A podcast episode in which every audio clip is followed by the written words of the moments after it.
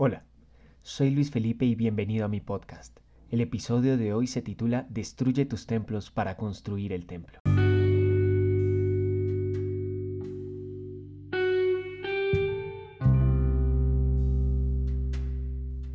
Ama al Señor tu Dios con todo tu corazón, con toda tu alma, con toda tu mente y con todas tus fuerzas. El segundo es igualmente importante. Ama a tu prójimo como a ti mismo. Ningún otro mandamiento es más importante que estos. Marcos 12, del 30 al 31. Me gustaría que hoy prestaran atención como nunca antes lo han hecho, porque les voy a contar una historia que a mí me deja los pelos de punta. 600 años antes de Cristo aproximadamente, un niño de 8 años llegó a ser el rey de Judá del pueblo de Dios. Cuando ya estaba un poco más maduro decidió hacer unos arreglos en el templo del Señor y mandó al sumo sacerdote a entregar un dinero a los trabajadores. Estando allí, Hilcías, este sumo sacerdote, encontró un rollo de la ley, eh, aunque en la historia no se precisa cuál es. Yo creo que decía algo así. No tengas ningún otro Dios aparte de mí. No te hagas ninguna clase de ídolo ni imagen de ninguna cosa que está en los cielos, en la tierra o en el mar. No te, no te inclines ante ellos, ni les rindas culto, porque yo, el Señor tu Dios, soy Dios celoso, quien no tolerará que entregues tu corazón a otros dioses, pero derramo amor inagotable por mil generaciones sobre los que me aman y obedecen mis mandatos. Éxodo 20 del 3 al 6. Algo que me alarmó es el hecho de que en el pueblo de Dios se desconociera la ley que Dios había impuesto. Así que leen una profecía de destrucción después de haber leído este rollo de la ley, y Josías, este joven rey, mandó a Hilcías a preguntar a la profetisa del momento, a Hulda, si esas palabras de destrucción iban a ocurrir en verdad. Hulda le respondió, El Señor, Dios de Israel, ha hablado. Regresen y díganle al hombre que los envió. Esto dice el Señor traeré desastres sobre esta tierra y sobre sus habitantes. Todas las palabras escritas en el rollo que el rey de Judá leyó se cumplirán, pues los de mi pueblo me han abandonado y han ofrecido sacrificio a dioses paganos. Estoy muy enojado con ellos por todo lo que han hecho. Mi enojo arderá contra este lugar y no se apagará. Hilcías eh, le lleva el mensaje a su rey y éste rasga las vestiduras y llora desconsoladamente. Y Dios lo escucha. Dios lo escucha. Entonces este joven rey emprende la mayor reforma religiosa de la historia de Israel. Él tomó su lugar de autoridad junto a la columna y renovó el pacto en presencia del Señor. Se comprometió a obedecer al Señor cumpliendo sus mandatos, leyes y decretos con todo el corazón y con toda el alma. De esta manera, confirmó todas las condiciones del pacto que estaban escritas en el rollo, y toda la gente se comprometió con el pacto. Seguidamente, el rey dio instrucciones al sumo sacerdote, a Hilcías, a los sacerdotes de segundo rango y a los porteros del templo para que quitaran del templo del Señor todos los objetos que se usaban para rendir culto a Baal y a Acera y a todos los poderes de los cielos. El rey hizo quemar todas estas cosas fuera de Jerusalén en las tierras del valle de Sedón y llevó las cenizas a Betel. Eso está en Segunda de Reyes 23 del 3 al 4. Así que Josías se encarga de destruir ídolos de Baal y Acera principalmente. La fiesta de la Pascua, que es, que es celebrada por el pueblo judío conmemorando aquella vez que Dios los sacó de la esclavitud, esta fiesta había perdido su importancia y desde los tiempos de los jueces, antes de la monarquía, no se celebraba una Pascua como la que se celebró ese año de la destrucción de los ídolos. De manera que Josías transformó la cultura. Nunca antes hubo un rey como Josías que se volviera al Señor con todo su corazón, con toda su alma, con todas sus fuerzas, obedeciendo todas las leyes de Dios. Desde entonces nunca más hubo un rey como él, afirma la Biblia en Segunda de Reyes 23 al 23, versículo 25. Esta historia que les acabo de contar se encuentra en dos lugares en, en la palabra de Dios. Por una parte en Segunda de Reyes, capítulo 22 y capítulo 23, y en Segunda de Crónicas, capítulo 34. Se podría decir que Josías se encargó de transformar la cultura de aquel pueblo que se consideraba el pueblo de Dios. Pero entonces hablemos un poco de cultura. Una definición de cultura es que es un conjunto de modos de vida y costumbres, conocimientos y grados de desarrollo artístico, científico, industrial en una época, grupo social, etc. La etimología de esta palabra es que viene del latín de la palabra cultura, que significa cultivo o alimento del espíritu. En Colombia, el 88% eh, de los colombianos, según una encuesta, profesa conocer a Cristo.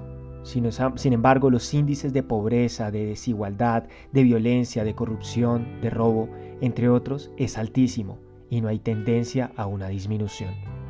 Eso hace parte de nuestra cultura. De modo que yo creo que no hay un verdadero conocimiento de Dios. A pesar de que miles y quizá millones, ah, hay, en millones de casos hay copias de aquella ley que leyó Josías hace casi 3.000 años atrás, la Biblia, estamos más ocupados en rendir culto a otras cosas. Es más, los pecados se han normalizado y hoy aquellas cosas que antes se veían terriblemente como la infidelidad, hoy son muestra de valentía, o la mentira es un tópico de las buenas series y películas, entre muchos otros ejemplos. Destruir templos para construir templos.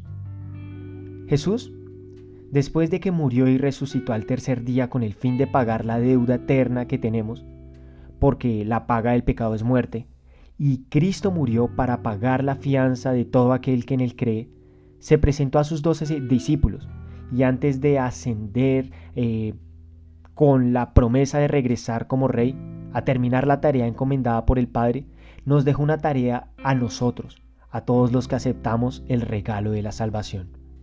Él dijo, Por lo tanto, vayan y hagan discípulos de todas las naciones, bautizándolos en el nombre del Padre y del Hijo y del Espíritu Santo enseñen a los nuevos discípulos a obedecer todos los mandatos que les he dado, y tengan por seguro esto, que estoy con ustedes siempre hasta el fin de los tiempos. Mateo 28, del 19 al 20. Me parece que hay un paralelo grandísimo entre Josías y la Gran Comisión. A esta tarea tan importante se le llama la Gran Comisión. Y este paralelo nace porque en ambos se debe tomar la decisión de destruir ídolos, para restablecer la relación con el Padre. Solo que la tarea impuesta por Jesús es todavía más grande porque el sentido se cumple en que Él mismo murió y se destruyó para salvarnos a nosotros. Ama al Señor tu Dios con todo tu corazón, con toda tu alma, con toda tu mente y con todas tus fuerzas. El segundo es igualmente importante. Ama a tu prójimo como a ti mismo. Ningún otro mandato es más importante que estos. Marcos 12 del 30 al 31. Ídolos. ¿Qué son los ídolos? Hemos estado hablando de ídolos, pero ¿qué es un ídolo? La definición la podemos encontrar en la misma palabra de Dios. Los ídolos de ellos no son más que objetos de plata y oro. Manos humanas le dieron forma. Tienen boca pero no pueden hablar, tienen ojos pero no pueden ver tienen oídos pero no pueden oír, y tienen nariz pero no pueden oler. Tienen manos pero no pueden sentir. Tienen pies pero no pueden caminar, y tienen garganta pero no pueden emitir sonidos. Salmos 115 del 4 al 7.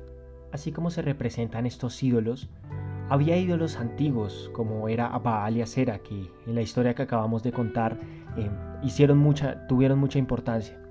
Estos dioses eran los dioses de la fertilidad cananeos, adoptados por Israel y Judá. Pero hay ídolos modernos.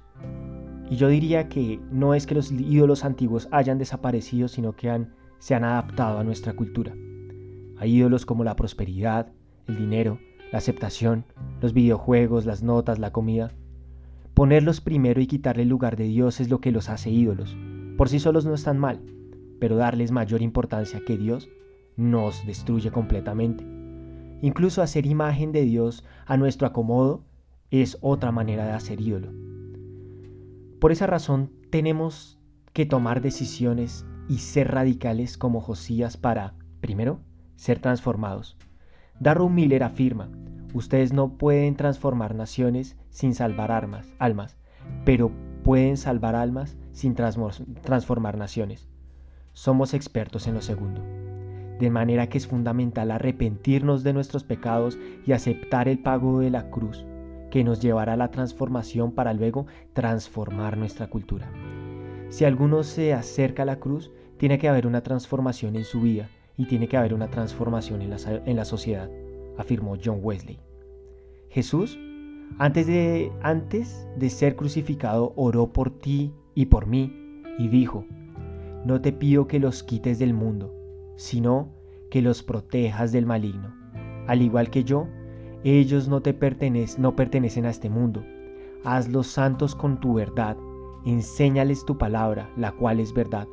Así como tú me enviaste al mundo, yo los envío al mundo, y me entregó por ellos como un sacrificio santo, para que tu verdad pueda hacerlos santos. Juan 17, del 15 al 19. Y aquí te dejo una pregunta para que la medites un rato. ¿Cómo debe ser la relación entre la iglesia y la sociedad? ¿Entre tú y la sociedad? ¿De acuerdo con esta oración? En definitiva, debemos transformar nuestra sociedad y nuestra cultura por medio de Jesús. Necesitamos más cristianos en las diferentes industrias que se usen como armas a favor del reino Necesitamos abogados, médicos, actores, artistas, contadores, músicos que transformen la cultura. Necesitamos Josías para esta manera. Amar al Señor tu Dios con todo tu corazón, con toda tu alma, con toda tu mente, con todas tus fuerzas y amar a tu prójimo como a ti mismo. Destruir todos los altares de este mundo por medio de una transformación real. Como dice Itiel Arroyo, Jesús fue claro, todo el mensaje divino se resume en un mandamiento que tiene dos direcciones, amar a Dios y amar al prójimo. En definitiva, se trata de dos relaciones, una vertical y otra horizontal, con Dios y con las personas. No obstante, no son dos mandamientos, sino uno solo, y si alguno intenta cumplir una dirección ignorando la otra, fracasa completamente. Primera de Juan 3:16 dice que conocemos lo que es el amor verdadero porque Jesús entregó su vida por nosotros, de manera que nosotros también tenemos que dar la vida por nuestros hermanos. Vamos a dar nuestras vidas, transformemos nuestra cultura con una revolución de amor verdadero. Muchas gracias por haber llegado hasta este punto. Espero que esta palabra haya sido de ayuda para tu vida. Si te gustó, por favor compártelo con tus amigos. Nos vemos en una próxima oportunidad.